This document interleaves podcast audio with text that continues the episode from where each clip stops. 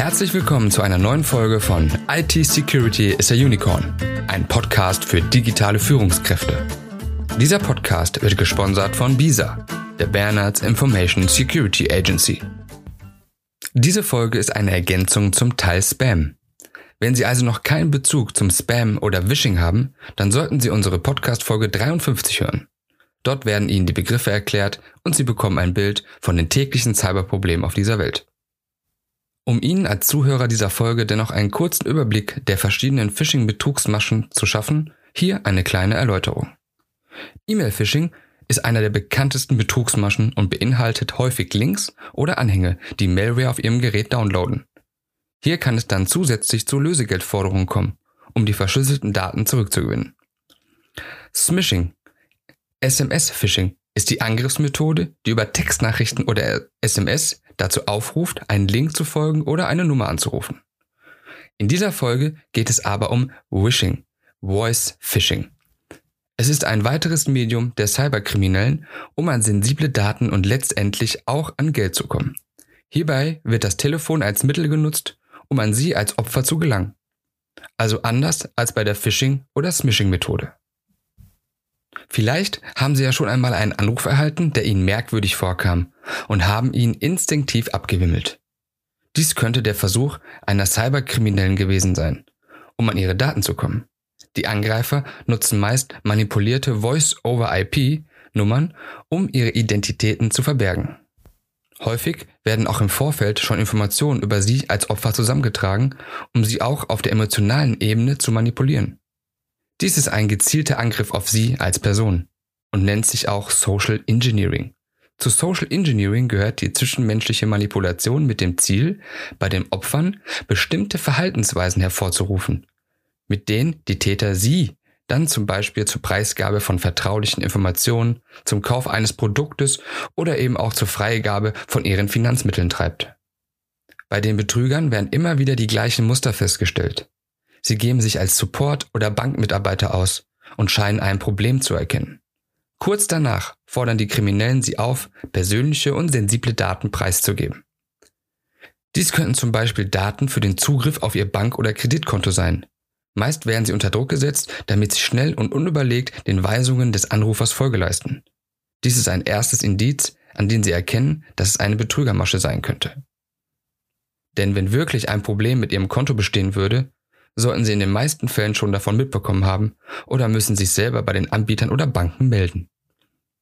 Außerdem werden sie von professionellen Mitarbeitern niemals unter Druck gesetzt und auch ihre persönlichen Daten wie Name und Geburtstag werden nur kurz zum Abgleich kontrolliert. Niemals aber wird nach ihren Passwörtern oder ihrem Online-Banking-Zugang gefragt. Eine weitere Möglichkeit, über das Telefon an ihre sensiblen Daten zu kommen, wäre ein plötzlicher Glücksspielgewinn.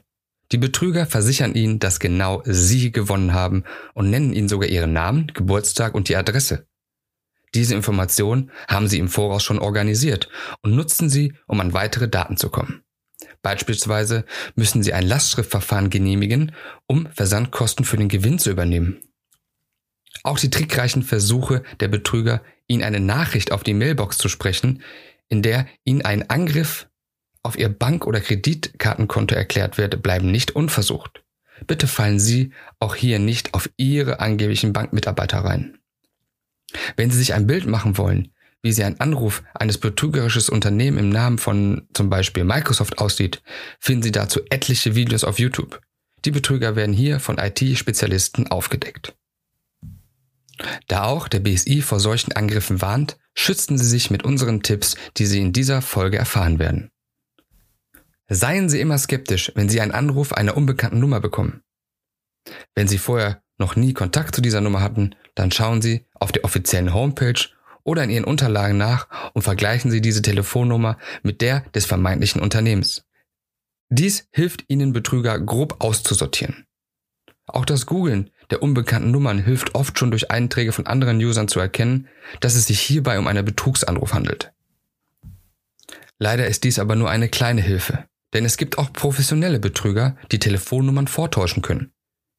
Hier ist also trotzdem Achtsamkeit geboten. Eine gute Möglichkeit, solche Tricks auszuspielen, wäre die Möglichkeit, das Unternehmen selber zurückzurufen. Erstens können Sie den Betrüger so abwimmeln und zweitens im gleichen Zug überprüfen, ob wirklich ein Problem mit Ihrem Konto vorliegt. Da Voice-Phishing-Angriffe gezielte Maschen sind, um Sie hinters Licht zu führen, gibt es auch oft gefakte E-Mail-Nachrichten, in denen dann falsche Nummern hinterlegt sind. Seien Sie hier bitte ebenso aufmerksam und rufen Sie wirklich nur die echten Telefonnummern der Unternehmen an. Nutzen Sie niemals die gleichen Passwörter für verschiedene Konten. Klicken Sie auf keine Links und nennen Sie keine persönlichen und sensiblen Daten am Telefon. Dazu gehören auch Kontonummern oder Account-Zugangsdaten. Auch die Zwei-Faktor-Authentifizierung oder Tarnverfahren sollten Sie wenn möglich immer aktivieren, um unbekannten Geräten den Zugriff auf Ihre Konto zu verweigern. Schützen Sie nicht nur sich selber, sondern auch älteren Angehörigen, die noch nie von dieser Art des Betruges gehört haben. Denn sie sind die beliebtesten Ziele der Angreifer. Klären Sie Unwissende über die gängigsten Methoden auf, indem Sie ihnen zum Beispiel diesen Podcast vorschlagen. Und wenn es doch einmal zu spät sein sollte und Sie Opfer eines Voice-Phishing-Anrufes geworden sind, rufen Sie sofort die Polizei an und melden Sie diesen Vorfall. Erstatten Sie eine Anzeige und rufen das betroffene Unternehmen an. Dies kann helfen, anderen Menschen zu schützen oder ihr Konto im Fall der Fälle zu sperren bzw. zu schützen. Passwörter sollten Sie ändern und andere Konten, in denen Sie die gleiche E-Mail-Adresse hinterlegt haben, auch auf unbekannte Zugriffe kontrollieren. Somit sind wir wieder am Ende der heutigen Folge angekommen.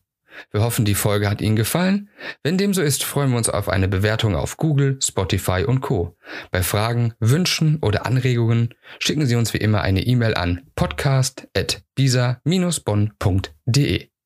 In diesem Sinne, bleiben Sie sicher, alles Gute für Sie, Ihr Sascha Schwaferz von Bisa.